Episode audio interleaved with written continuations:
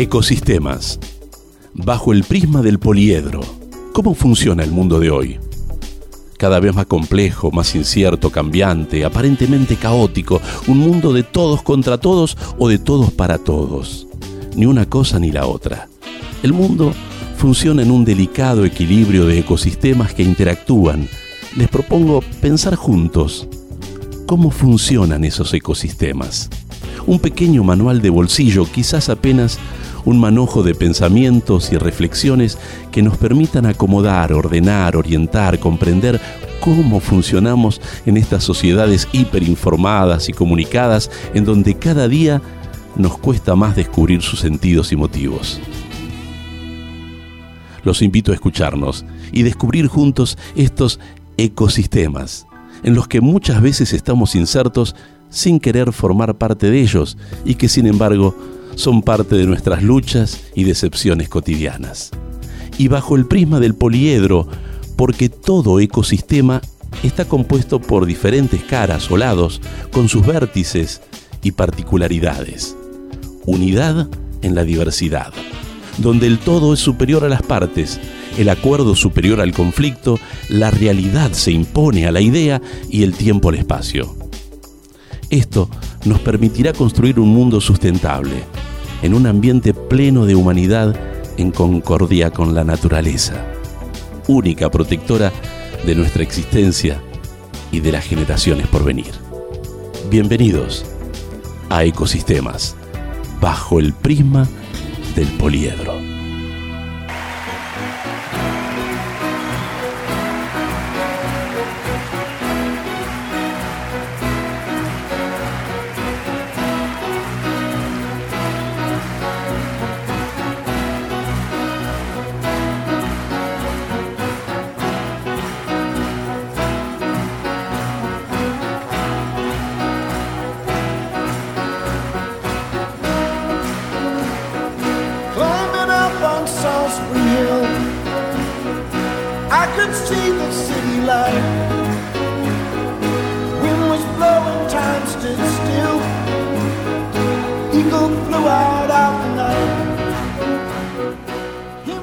Sean todos bienvenidos a Ecosistemas.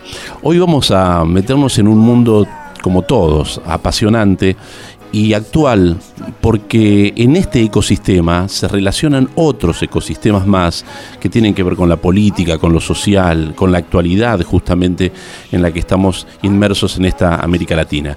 Nuestro ecosistema de hoy será sobre el culto y las religiones en este presente tan conflictivo donde se ponen en juego y se discuten algunos principios y convicciones que han sido eh, intocables y que parece que en este tiempo de dicen de distopia o de distopía, digamos, están empezando a ser cuestionados.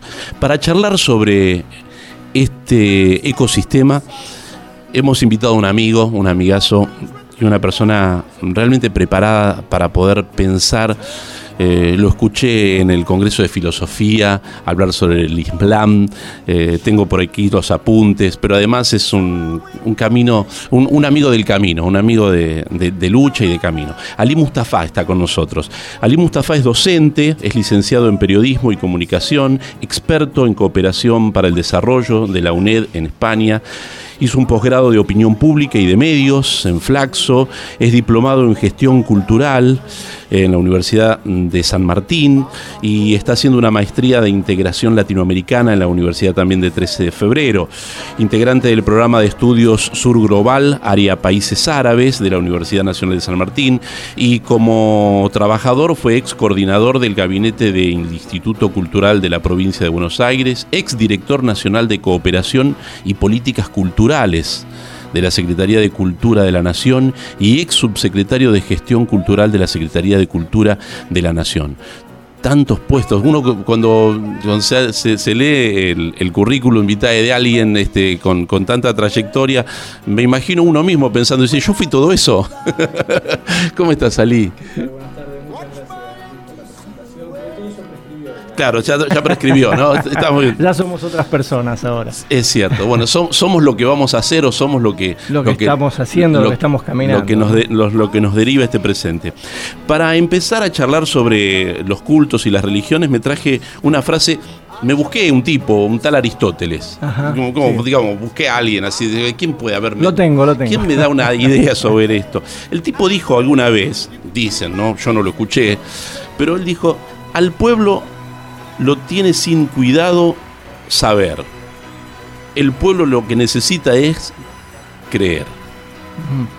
Y esto que dijo Aristóteles por allí a lo lejos, ¿no? Esta idea de que el pueblo no necesita saber, que con creer ya le basta, eh, me lleva a otro pensador mucho más actual, contemporáneo, eh, un israelí, se llama Yuval Noal Harari, que hizo un libro extraordinario que se llama El Homo Deus, donde él plantea claramente que este tema de, de las creencias, de los mitos, son historias ficticias que el hombre cree como sí y hace funcionar lo que nos rodea, este ecosistema en donde vivimos hoy. Es más, él dice, el dinero, en todo caso, es una de las historias ficticias más increíble y más creíble por todos. Y que con un pedazo de papel uno vaya a un lugar y se pueda comprar unas bananas para comer. Es el documento de transacción que uno tiene, es el dinero de transacción comercial, es lo que te permite comprarte las bananas. Eh, pero la ficción está ahí, en que como con un papel yo puedo intercambiar ese papel por bananas, pero bueno, la historia eh, de la humanidad ha ido evolucionando y el capitalismo ha generado estos eh, resortes para justamente hacer esas transacciones. Él piensa en el Homo Deus de que este tema de las religiones se van a ir terminando, porque él piensa en una sociedad hiper tecnificada, de robots, de inteligencia artificial, donde estas creencias van a perderse en el tiempo, digamos que vamos a necesitar efectivamente una postura eh, más materialista y más y menos espiritualista. Es como que de alguna forma se anticipa al fin de la humanidad. Yo no leí el, texto de Harari, eh, pero creo que el, ser humano, la humanidad, necesita eh, de la espiritualidad, necesita, y en muchos casos necesita del ritualismo que exige esa espiritualidad, ¿no? Eh, necesita el, rezo, necesita la misa, necesita la confesión en algunos casos que es parte del ser humano, o sea, es parte de la composición, de la constitución del ser humano. Por un lado, el saber está en el Islam, por ejemplo, se dice que hay que llegar a la, a la fe a través de la razón, eh, que la fe por sí sola no, no tiene asidero. Y a la creencia en Dios y a todos los dogmas que tiene la religión, si bien son dogmas y el dogma no, no, eh, no permite ningún tipo de otra opinión, no, no es la doxa, ¿no? Pero, pero el Islam lo plantea como que es científico. Que, es que la religión debe ser científica, que, la, que uno, el que llega a través de la creencia en Dios por la razón, esa fe es inquebrantable. Eh, seguramente nunca descubramos si Dios existe o no, porque en el Islam está permitido. No por el misterio, porque no, en el, que el cristiano es más del misterio. Claro, en el Islam está permitido el eh, beneficio de la duda. ¿no? O sea, podemos dudar de la existencia de Dios, de la virginidad de María, eh, de los ángeles, podemos dudar pero esa duda nos tiene que motorizar a investigar. Y conocer. Y conocer, claro. Y analizar los discursos eh, bíblicos, la construcción del relato bíblico, la construcción de la historia de la humanidad, desde las eh, explosiones cósmicas hasta la aparición de Adán y Eva en el, en el planeta. O sea, todo eso nos tiene que motorizar. Si no nos motoriza esa fe, es una fe a medias. O sea, tenemos que eh, permanentemente cuestionarnos sobre esta existencia, que la angustia existencial que tenemos como humanos, que sabemos de la finitud de la vida, y que esa finitud se acrecienta cuando aparece una enfermedad, cuando aparece una guerra, que estamos ahí en el límite de la desaparición. De nuestra propia existencia y de la existencia de los seres queridos, ¿no? Nos aferramos a, claro, nos aferramos a, eh, a la espiritualidad nos aferramos a esa trascendencia que nos eh, impone esa espiritualidad. Empezamos a creer más. Hay gente que se enoja cuando pasan algunas cosas, se enoja con Dios, se enoja con la vida, porque me va tan mal.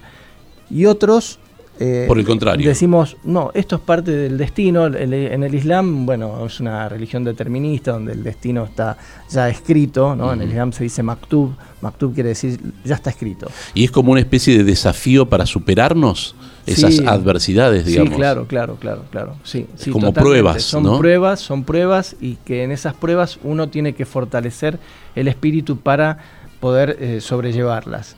Porque si no, uno termina entregándose. Eh, si, uno dice, bueno, ya está.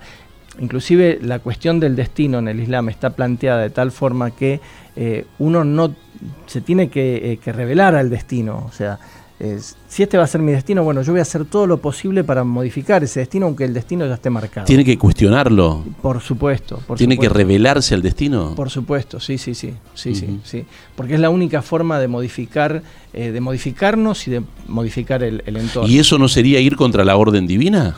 Eh, no, no, porque la orden divina también es el cuestionar. Mira, la última sura del, Corán dice, eh, creo en un solo Dios un Dios que no engendró ni fue engendrado, en el Dios de los cielos y la tierra, es incomparable. Cuando esa última frase que dice es incomparable, a Dios no lo podemos comparar absolutamente con nada. Pero Dios es ese motor inmóvil del que hablaba Aristóteles, ¿no? Es aquel que ha generado la tierra, que genera que las mareas suban, bajan, que salga el sol. El que necesita el pueblo. Claro, claro. para poder creer. Para poder creer, sí, sí, sí, sí. Pero esa creencia tiene que estar acompañada por el saber. Eh, vos sos un gran eh, promotor de la convivencia religiosa, eh, que creo que es uno de los grandes desafíos, porque la religión también juega sus dados en la política y, y, lo estamos viendo de una forma bastante, mm, mucho más fuerte de lo que creíamos, en lugares donde no, no imaginábamos que, por ejemplo, una presidenta de facto apareciera con una Biblia y planteando que acá ha entrado Dios, digamos, una cuestión que pensábamos que ya había sido superada, que era parte del medioevo, pero que no era parte de nuestra, eh, de nuestra actualidad. Em, digo que vos compusiste eh, equipos de trabajo interreligiosos, eh, donde está el Islam, donde está, bueno, los judíos y donde está el cristianismo. Eh, ¿Se puede convivir? Yo creo que sí, hay experiencias históricas, la, experiencia que siempre sale a la luz cuando se plantean estas, estos modos de convivencia es la experiencia del andaluz en, la España eh, del siglo XIII, XIV, donde la convivencia entre árabes, eh, musulmanes, judíos de creencia judía, porque son, estamos hablando de categorías siempre religiosas, ¿no?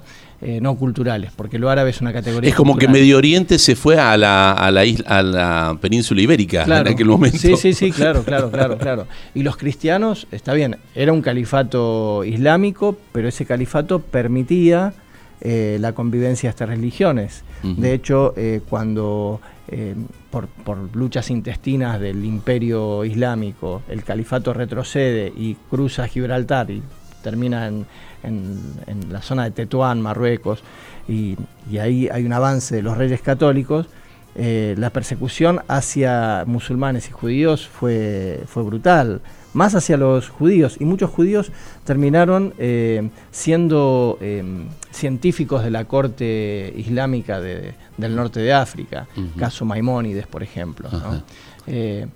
Pero bueno, todas las religiones tienen alguna, alguna beta de violencia, tienen, yo digo, todas las religiones tienen sus manos manchadas con sangre, todas. Hasta acá llegamos. Primer capítulo. Ya volvemos. Denye monka mundima Aka mundi.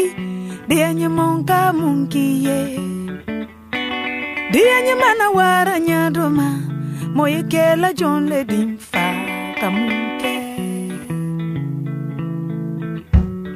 Aka munke. Denye monka mundima Aka mundi. Denye monka munkiye kɛra ɲa dɔ ma mɔyekɛla jɔn le jinfa wainayima ye i dusu de ye mɔfila kamukɛ ni ye ɲɛmɔn ka mun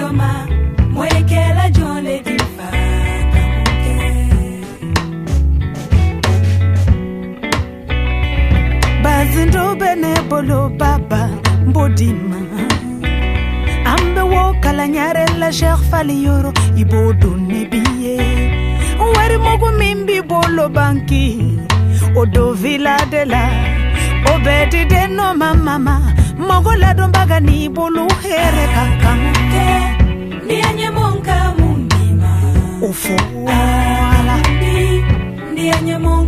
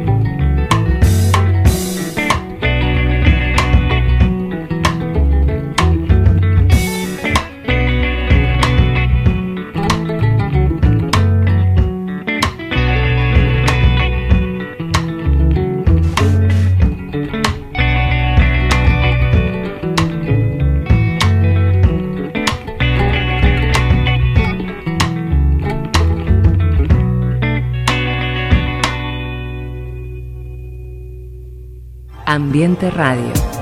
Equilibradamente, la radio del medio ambiente.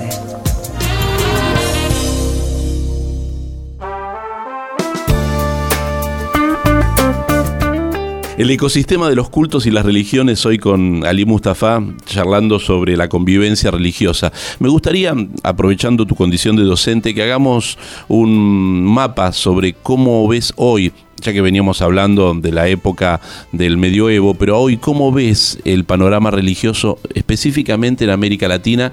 Y te lo pregunto porque mm, justamente conversábamos acerca de, esta, de este posicionamiento de, algunas, de algunos cultos ¿eh? y, haciéndose fuerte en el ámbito de la política, donde nosotros pensábamos que de alguna manera la civilización llevaba a diferenciar la religión del Estado y sin embargo parece que se vuelve a cruzar. Mira, como, como hombre del libro, así está eh, dicho en el Corán, todos los hombres del libro son todos aquellos que creen en el Antiguo Testamento, ¿no? en la Torá, en el Talmud y en el Corán, ¿no? las tres grandes religiones. Eh, lo que se está discutiendo ahora es eh, el sentido, el sentido de la política. A ver, para entender mejor, el cristianismo nace en el marco de un Estado ya instalado, que es el del Imperio Romano.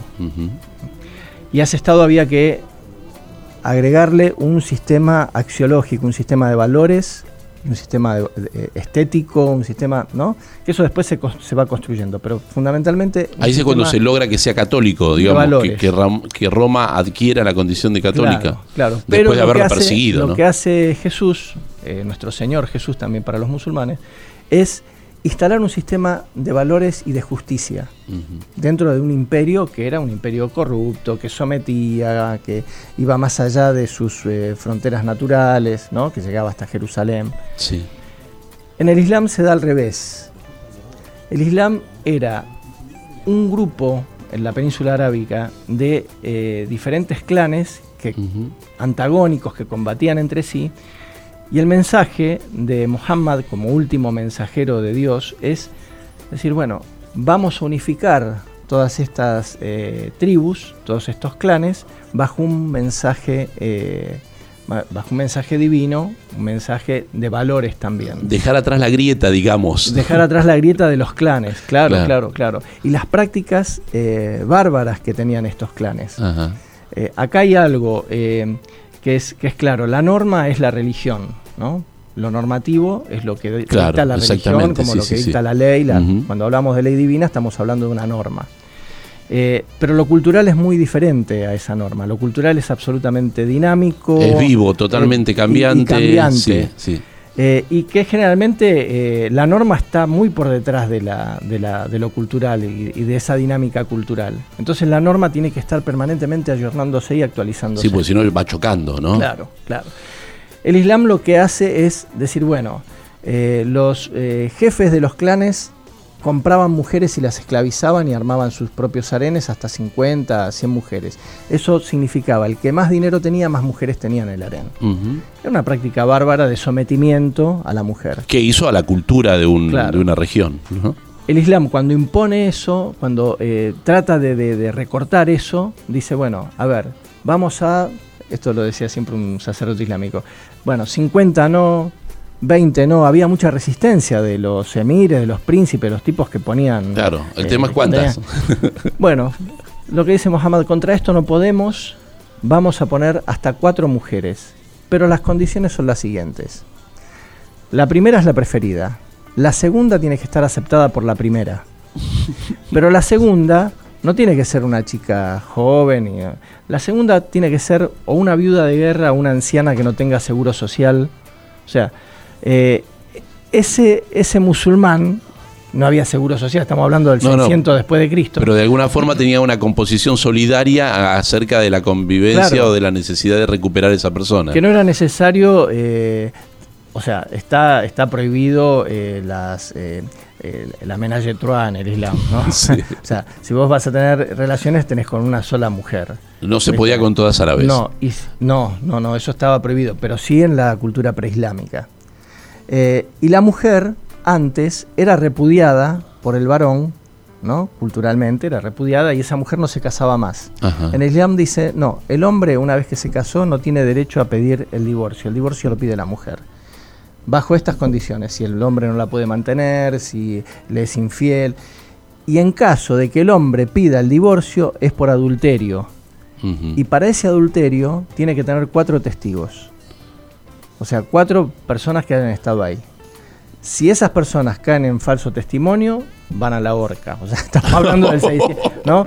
Entonces la protección a la mujer era, eh, era muy grande. Lo que pasa, lo que pasó después, que hoy sigue habiendo prácticas eh, machistas y- patriarcales en Sí. las comunidades islámicas, es que lo cultural sobrepasó eso. Y esa y para dominar ese machismo hay que hacer mucho trabajo de educación, de, ¿no? Eh, Quizás es la que se quedó más en el tiempo por, Eh. por- por la evolución que ha tenido esta. eh, justamente en ecosistemas charlábamos con Estela Díaz el otro día sobre la gran revolución mundial, la última gran revolución que sin duda es la revolución del género, ¿no? Sí. La revolución feminista.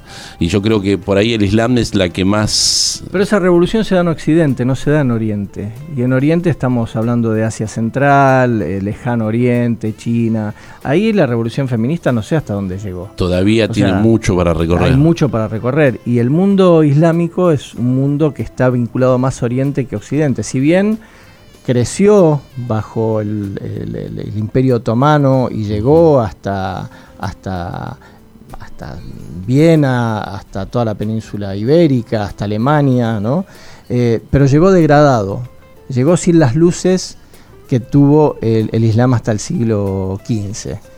Y, y acá en, Ar- en Argentina, el Islam en particular, yo leí un artículo tuyo acerca de mm, los posicionamientos que había tenido, de la lucha que había llevado, eh, incluso con dirigentes sociales y, este, y sindicales muy importantes Sí. eh, du- durante la época de la dictadura, incluso. Y, y vos manifestabas en aquella nota que, que las comunidades este, islámicas no habían sido protectoras o por lo menos no habían reivindicado la lucha de sus propios dirigentes.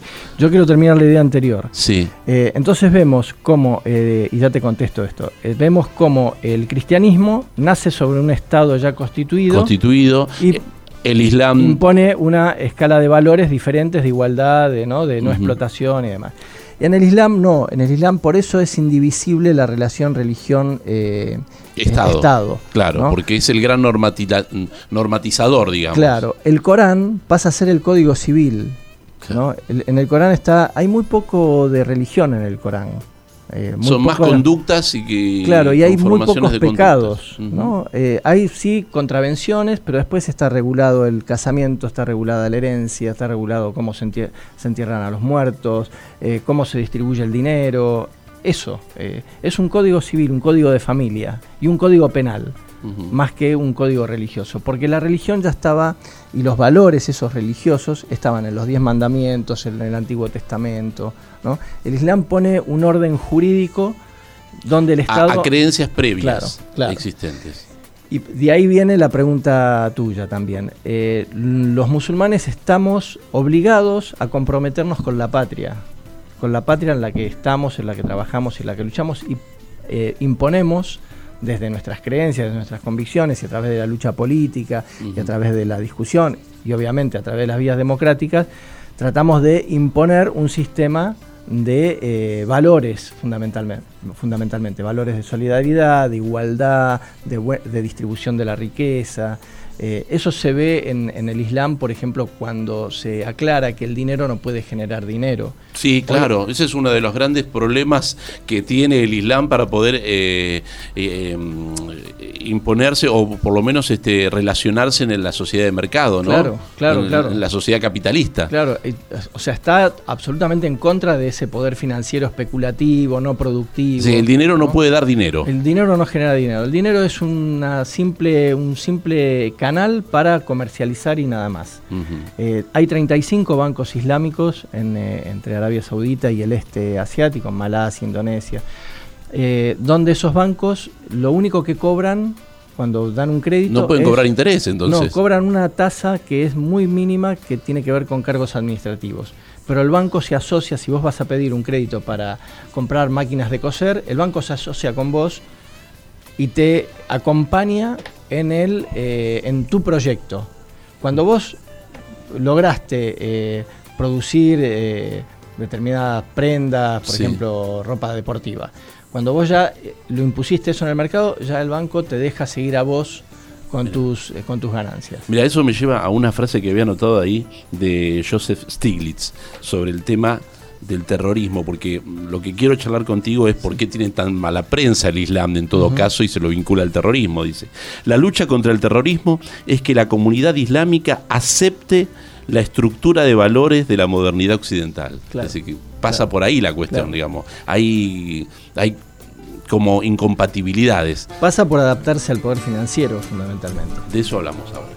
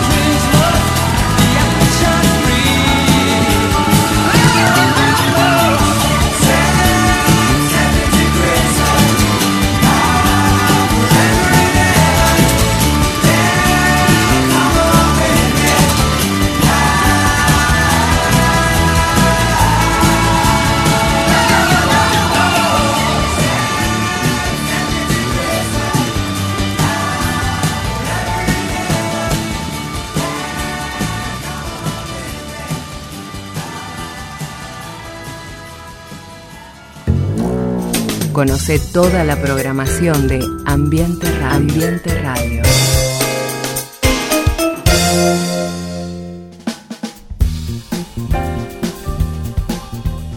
Apasionante charla con Ali Mustafa en este Ecosistemas de hoy sobre los cultos y las religiones que nos ha llevado al mundo capitalista, ¿no? Eh, y estábamos hablando de una frase de, Joseph Stiglitz, eh, premio Nobel de, de Economía, ¿no? Él dice, la fiebre de la riqueza, el consumo y el poder amenaza con engullirse el planeta entero. Y creo que estábamos hablando de esta incompatibilidad que tenemos entre el islamismo sobre el valor del dinero y lo que es el sistema capitalista, ¿no? Claro, claro. Sí, eh, a ver, ahí hay una incompatibilidad muy grande, hablamos de los bancos islámicos, eh, que solamente hay 35 y en una determinada porción del planeta. Eh, esos bancos no, no se expandieron hacia Occidente porque Occidente tiene otra lógica eh, financiera, una lógica financiera diferente, especulativa fundamentalmente. Los problemas que tiene hoy Argentina, que tiene Bolivia, que tiene Ecuador, que los problemas que tiene Chile tienen que ver con la especulación financiera. Sin duda, ¿no? sin duda. Y con el extractivismo y conseguir eh, permanentemente sacándole a los pueblos la última gota de, de sangre.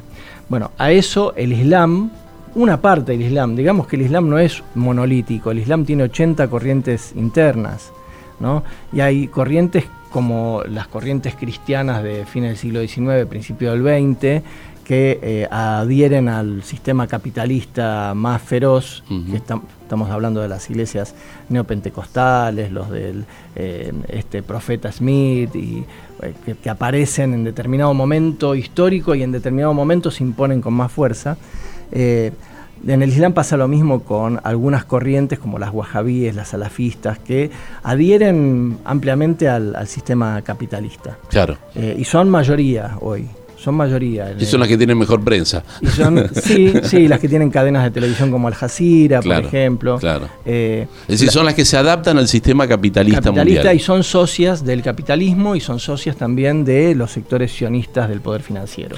¿Cómo justamente el tema de los cultos y las religiones, las religiones en este sistema capitalista lo vemos eh, tomando posiciones en, en, los ámbitos políticos. Habíamos hablado de, de, la presidenta de facto de Brasil y de evangelistas también uh -huh. eh, que toman este, como, como propios de campos de la política. Eh, ¿Esto lo ves como un fenómeno que va a ir creciendo? Es un fenómeno que empezó con el Concilio Vaticano II. A ver. Cuando Juan 23 eh, adopta o se empieza a, a, difundir la teología de la liberación, ¿no? de la, eh, la, la, Biblia del pueblo, creo que se llamó, ¿no? Uh -huh. eh, ahí Estados Unidos tiene, se le prenden las, las, luces de alerta. Y unos años después, creo que fue Nixon, eh, el Concilio Vaticano II fue en el año 62, por ahí. Eh, unos años después, cuando Nixon es presidente, dice, esta teología de la liberación está llevando a los pueblos de América Latina a las revoluciones, al marxismo, al terrorismo. Eh, o sea, para, para el establishment eh, norteamericano, el padre Mujica, Angelelli, sí, sí, ¿no? el, el, obispo Romero. El obispo Romero, que mm, el obispo Romero se hace revolucionario después porque él venía de una clase alta. Sí. Eh, Camilo Torres, qué sé yo, hay una serie de, de, de curas tercermundistas que eh, adhieren a esa teología y acompañan los procesos eh, revolucionarios en América Latina. Estados Unidos pone una, una, alerta y dice, no, acá tenemos que empezar a financiar a las iglesias eh, evangélicas nuestras, uh -huh. que van con un mensaje que adhiere obviamente a la posición capitalista norteamericana y a la Trilateral Commission y a todo eso que se genera eh, para esa época. Lo que se llama Iglesia Universal. Iglesia Universal, eh, Hermanos Libres, que los Hermanos Libres ya habían aterrizado en la Argentina, de, venidos de Inglaterra, allá por la década del 40-50, y son los prim primeros que se oponen al, eh, a la nacionalización de los ferrocarriles que inicia Perón. Son los más acérrimos opositores. Hay algunos documentos que, que demuestra, demuestran eso. Durante la dictadura esas iglesias eh, acá implican un, un, hiperliberalismo, digamos, ¿no? Claro, sí, sí, sí. Que vos cuanto más acumules acá, más eh, vida eterna tendrás. ¿no? Y, y, mucha meritocracia. Totalmente. ¿No? Individualista, individualista, cada uno se salva por sus propios méritos y por sus propias condiciones. Eh, durante la dictadura esas iglesias acá crecieron muchísimo. Eh, hermanos libres, las iglesias que eran financiadas por Jimmy Swaggart, Billy Graham, ¿no? Todas iglesias que tienen una- un objetivo político en la región. En los 80 ya estaban instaladas, hubo un retroceso en ese momento de las iglesias católicas, eh, o sea, ahí hay un vaivén en, los en el cristianismo, ¿no? Eh, avanzan eh, por momentos las iglesias evangélicas, por otro momento avanza la iglesia eh, católica. Hoy la iglesia católica está en un retroceso de un 20% Ujú. eh, en estos últimos años, desde el 2011 más o menos, 2012 a esta parte. Creo que en Chile se ve claramente que donde fue un, un factor sumamente importante la Iglesia Católica, Sí. eh, teniendo en cuenta el gobierno de, de Allende incluso, Claro, ¿no? claro, claro. Este, tan vinculada al tema de derechos humanos y tan quitada del medio ahora, ¿no? Tan, tan segregada en esta sí, realidad. Sí, sí, sí. Bueno, lo mismo en Brasil, lo mismo sucede acá en Argentina. A ver, eh, las iglesias evangélicas eh, operan como agencias de cooperación internacional, ¿no? Estas iglesias evangélicas reciben muchos fondos para eh, sus misiones. Son ONGs, digamos. Son ONGs, claramente son ONGs, financiadas por la USAID y por otras organizaciones, otras fundaciones internacionales, fundamentalmente venidos de los Estados Unidos. Eh, cuando, los, cuando pasan por tu casa, tocan el timbre a las 9 de la mañana, eh, esos evangélicos que te traen la palabra de Dios, lo que te están, cuando vos no los atendés, o sea, si vos estás en tu casa es porque no estás en misa, no Sí, sos claro, católico. sí, sí. Y si no los atendés ya estás marcado, es alguien que, bueno, a conquistar esa conciencia, tenemos que ir a conquistar esa conciencia. A los 15 días vuelven a pasar con otro discurso, con otra forma de entrarte, ¿no? La idea es sumar fieles y hacer un lavado de cabeza muy, muy grande. No todas las iglesias evangélicas son iguales. Estamos hablando de las iglesias neoevangélicas, las iglesias electrónicas, las que copan toda la, la- la- tanda de medios eh, a la noche, ¿no? la Iglesia Universal, muy aliadas también al poder fáctico, al poder económico eh, y a los intereses internacionales. Ahí en esto último que vos estás diciendo, cuando pensás en que están tan aliadas al poder económico, yo veo que hay un debilitamiento de la democracia, digamos, porque nosotros dentro de un sistema democrático pensamos que efectivamente los gobiernos hay que ser votados y tenemos que ser gobernados por las mayorías, mm, después de los resultados de las elecciones donde se establecen las mayorías y minorías, y me da esta sensación de que estos movimientos están relativizando esta pens- este pensamiento de que la democracia debe ser gobernada por la mayoría o planteando mm, en crisis el con- concepto de democracia propiamente Sí, dicho. sí. Un concepto que el propio capitalismo impuso, que es el, concepto de democracia liberal, ¿no? de democracia, de republicanismo liberal, donde uno vota, cada cuatro años un presidente, cada dos años vota legisladores y en el, medio, en el medio hay que dejarlos hacer sin ningún tipo de participación, sin ningún tipo de discusión. Hoy eso se viene cumpliendo, por ejemplo, caso Bolivia, pero no aceptan los resultados. Cuando los resultados no les son favorables, no los aceptan. Cuando les son favorables, vamos por el republicanismo liberal. Eh, y lamentablemente se está dando en toda la, en toda la región. Se dio en Colombia, en Venezuela, eh, los más activos son los, los evangélicos a la oposición de, de Maduro. Más allá de que podamos hacerle críticas a cualquiera de nuestros cualquiera gobiernos nacionales y populares. Totalmente. Porque no hay todos los, eh, todos los, los proyectos políticos son perfectibles, todos. No hay y la democracia es perfectible también. Eh, pero más allá de eso, cuando uno ve que en Venezuela se hicieron 24 elecciones en estos años, eh, se hicieron referéndums, se perdió una sola elección, donde el pueblo reivindica a, sus a sus líderes, por otro lado, ¿por qué tanta oposición? Porque la oposición tampoco puede construir una oposición, pues están divididos entre ellos. En Bolivia se respeta, eh, se dijo que se iba a respetar la, la elección. La elección. Ahora, cuando se pierde por el 10,4%, no se respeta la sí, elección. claro. Y los organismos internacionales también están atados a esa, a esa lógica, porque la OEA, por ejemplo, no vio nada más que el 0,25 de las actas y dijo hay fraude. Yo lo que siento es que hay un sismo sobre algunos aspectos fundamentales básicos que uno tomaba como ciertos y definitivos para la construcción democrática. Ahora, esta idea de pensar en lo divino, en que volvió a entrar Dios acá, digamos, me da esa sensación de mágica, de cuestión mágica, que me pregunto a dónde nos llevará. Ahora lo charlamos.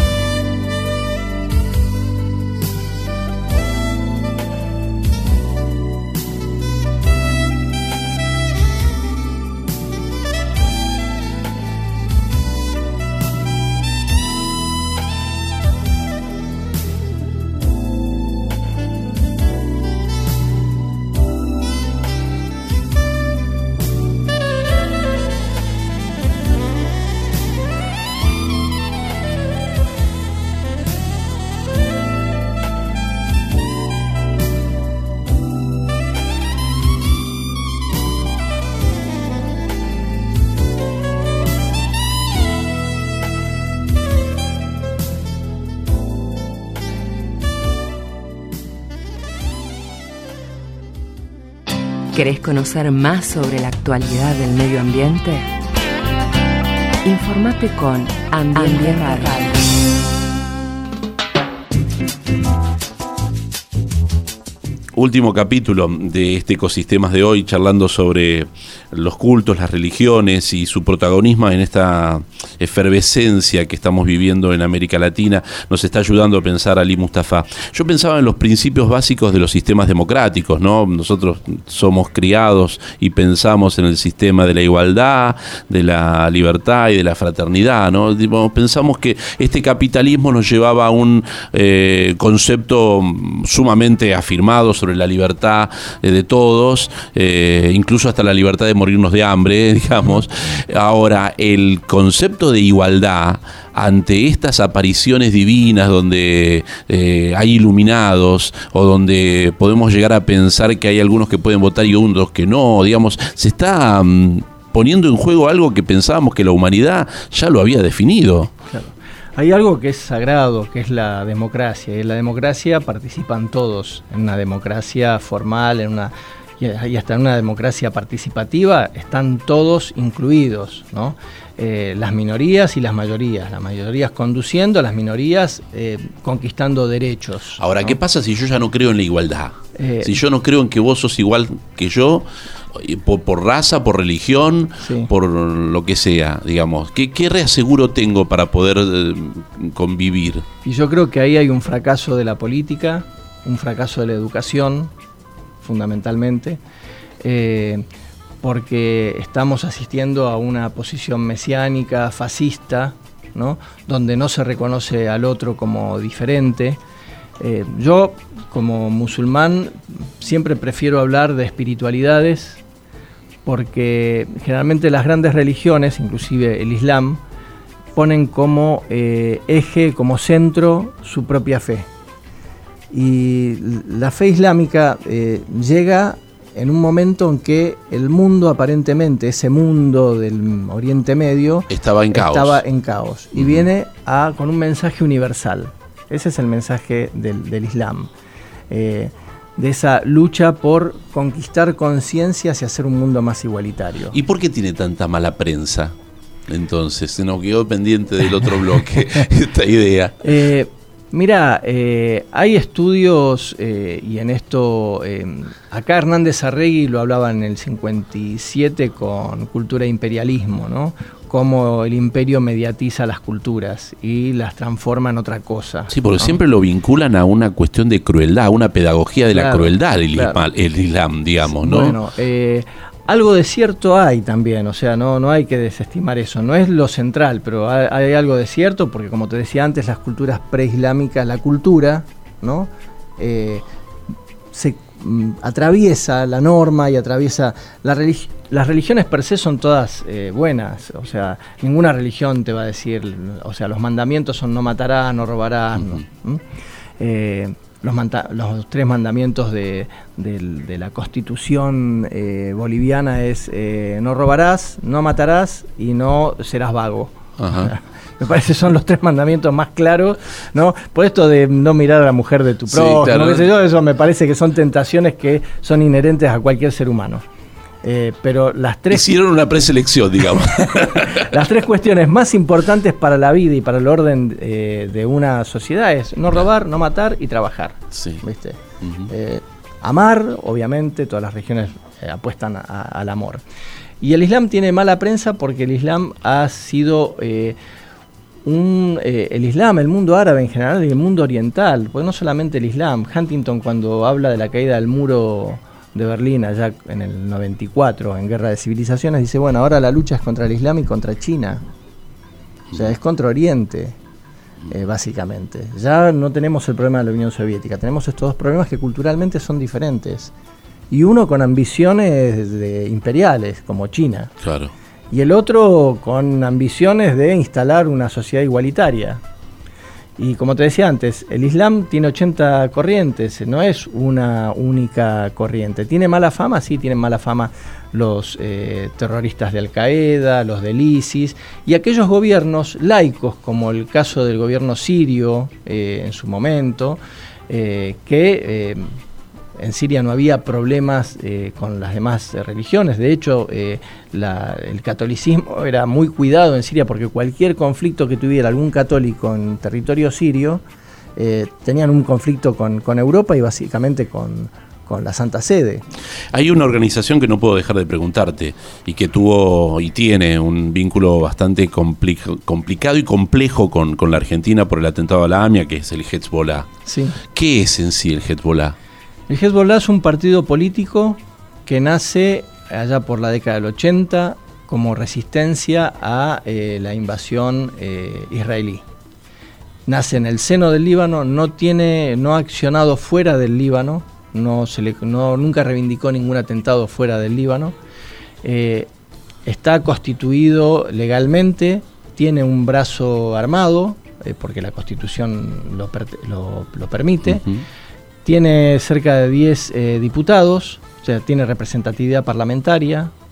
Eh, han hecho acuerdos con, con el gobierno eh, libanés, o sea, se lo estigmatiza porque, bueno, hay que estigmatizar a alguien. Pero es antijudío, es anti-israelí. anti-israelí Sí, en en el, sentido de no reconocer al Estado de Israel. No reconoce el Estado de Israel, sí. Ajá. Sí, sí, no reconoce el Estado de Israel. Que ese también es un- una discusión que se da dentro del mundo árabe. Hay algunos que, en mi caso, yo digo, de hecho, de hecho y derecho, el Estado de Israel existe. Ajo y agua, se constituyó, Está. ya está, está.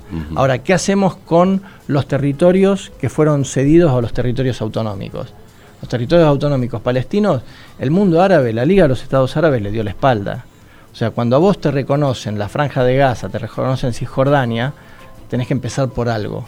Y por algo es instalar bancos, empresas, y, la, y el mundo árabe, Arabia Saudita, toda la Liga de los Estados El proceso Árabes, cultural, es No, el proceso claro, cultural que te no permite idea, de convivir. ¿no? no lo hicieron, dejaron a los palestinos librados a- al azar. Y bueno, si no tienen apoyo de ningún tipo, Ahora da la sensación de que Palestina tiene más apoyo por el resto del mundo, por digamos, que por la propia árabe. región Sí. en donde se encuentra. Sí, sí, es un territorio en disputa eh, donde hay un montón de intereses eh, que son geoestratégicos. Donde claramente vamos a un mundo donde ya lo territorial pasa a ser secundario, ¿no? Porque en muchos aspectos empieza a haber un mundo digital, digamos. virtual que, virtual claro, o del conocimiento, donde que ya la- sobrevuela todo lo territorial. Sí, sí, Claro. Sin embargo, los territorios donde hay fuentes de energía que son la, la comida que hoy necesita el mundo para seguir alimentándose, eh, van a seguir siendo deseados y, atacados como está sucediendo con Bolivia. Claro, claro. Eh, vos me preguntabas por qué tienen tan mala prensa. Es un proceso histórico. Eh, si uno analiza eh, al, mundo árabe en Occidente, América Latina, desde la conquista de América, 1492, hasta Ujú. ahora, que en los barcos de Colón vinieron muchísimos árabes y judíos también, eh, que se fueron instalando en diferentes regiones, en Colombia, en Cartagena, en Medellín, en Bahía, en San Salvador de Bahía, en Lima, en Santiago de Chile, eh, en Valparaíso, en la zona costera. Buscaban las zonas más apropiadas a- y más eh, eh, similares al territorio que dejaban. Eh, uno puede ver que los primeros, por ejemplo, levantamientos en los quilombos de Bahía lo iniciaron eh, u- eh, los ulemas o los mulá, que eran los sacerdotes islámicos, que eran doctores en ciencia, pero como eran ca- casados como esclavos, Mirá vos. entre los esclavos analfabetos venían tipos que eh, tenían una mirada, una cosmogonía, una cosmovisión muy diferente al, al esclavo. Entonces eran los que levantaban esos, a esos quilombos en contra del imperio portugués. Fueron acallados. Ya en los 60, 70, con el- todo el proceso de descolonización, hacemos un salto enorme en la, Sí, sí. en la historia. eh, pasan a ser los libertarios, porque ellos también venían de procesos eh, de descolonización en Argelia, en Siria, en el Líbano, en Libia. Venían de esos procesos. Entonces los árabes de América Latina se identificaban con esos procesos y es ahí donde muchos de nuestros compañeros peronistas de origen árabe eh, se involucraban en la lucha, en la lucha armada, caso eh, Enbar el Kadri. que Se fue- sentían identificados. se sentían muy identificados. Ahora, después del atentado a las torres, en, en los 70, por ejemplo, con la crisis del, del petróleo, donde se hablaba de petrodólares, Ujú. El, el- el árabe era el árabe rico, el, el de los lujos y el que tenía petrodólares y camellos para cambiarlos por alguna hermana de algún amigo, ¿viste? Claro, sí, sí. Entonces también eran los acusados de. Ahí cambia la caracterización, Claro. ¿no? Sí. Y ya después del atentado a las torres y todo lo que vino pasando, Ya el- son- ya somos Ya, terroristas. ya es el, ya un, un escalón más, ¿no? Tiene que ver con los, mo- con los procesos históricos. Y hay un estudio que lo recomiendo, que es Orientalismo, de Edward Said, donde analiza desde el siglo XVIII a esta parte cómo eh, el arte, la música, eh, y ya más centrado el siglo XX, Hollywood y las mayors, cómo eh, mediatizan al mundo árabe y lo transforman en otra cosa que no es eso. ¿Cómo nos ha llevado el programa a hablar de los moros? Con ellos terminamos. Te agradezco muchísimo, No, por favor. este, Ali, por, por este tiempo, por pensar un poco sobre esa porción de divinidad que, que debemos realimentar todo el tiempo para, para imaginar un mundo donde podamos convivir las diferentes creencias sin avasallarnos, sin este, censurarnos ni limitarnos, ¿no? Yo creo que, que sí, y en esto, eh, bueno, eh, el Papa Francisco está haciendo mucho. Eh, sus documentos, desde el documento Aparecida en el artículo 60, la Laudatio Si, el documento, la carta que escribió hace pocos contra el neoliberalismo, es como una carta de navegación no solamente para el para la Iglesia Católica, sino, Sino para los para los musulmanes y para los eh, para todos los creyentes que tengan buena voluntad y buena intención de, de serlo. Y yo creo que ahí está el punto de comunión donde podemos eh, trabajar juntos todas las religiones para no para que crean más. La verdad que el Islam tiene 1.600 millones de, de fieles en el mundo. Somos, somos muchos. No buscan Eh, más. eh, no, no, no, hay una, no hay un proceso de evangelización. Lo que queremos es que haya un mundo más justo, eh, donde eh, el, el- el pobre, el colla hoy que, está padeciendo, o el roto en Chile, eh, puedan vivir mucho mejor, o cualquier gaucho de nuestras pampas puedan vivir mucho mejor. O sea, apostamos a eso, a esos valores de igualdad y de solidaridad entre los pueblos. Que las iglesias y los credos y los cultos sirvan específicamente para la contención, el cuidado, este, y no para y no para reprimir. Aquello para- que no hace la política lo puede hacer perfectamente la, la religión. Muy bien, Ali Mustafa con nosotros en Ecosistemas. Ezequiel Amarilla, envuélvalo para regalo y que le ponga el moño ¿eh? amarillo. Envuélvalo para regalo, Ezequiel Amarillo. El, el moñito lo pone Melina Reboa. Gracias a todos, mi nombre es Luis de Giovanino, hasta la próxima.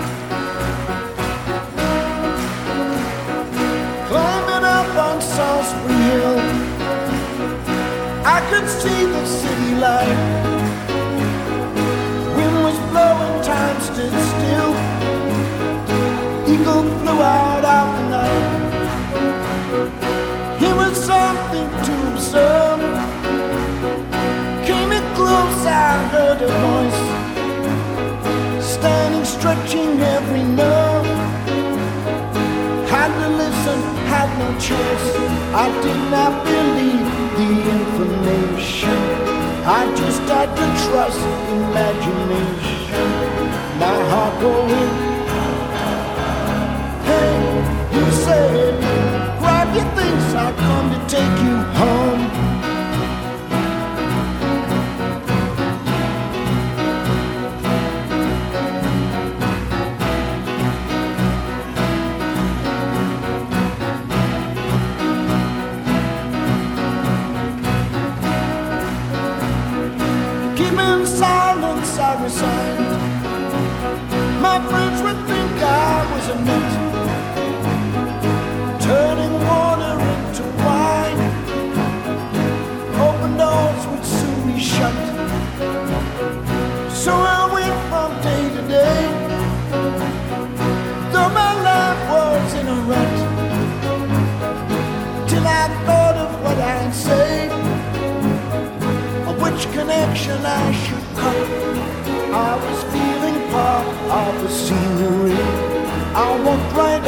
the machine.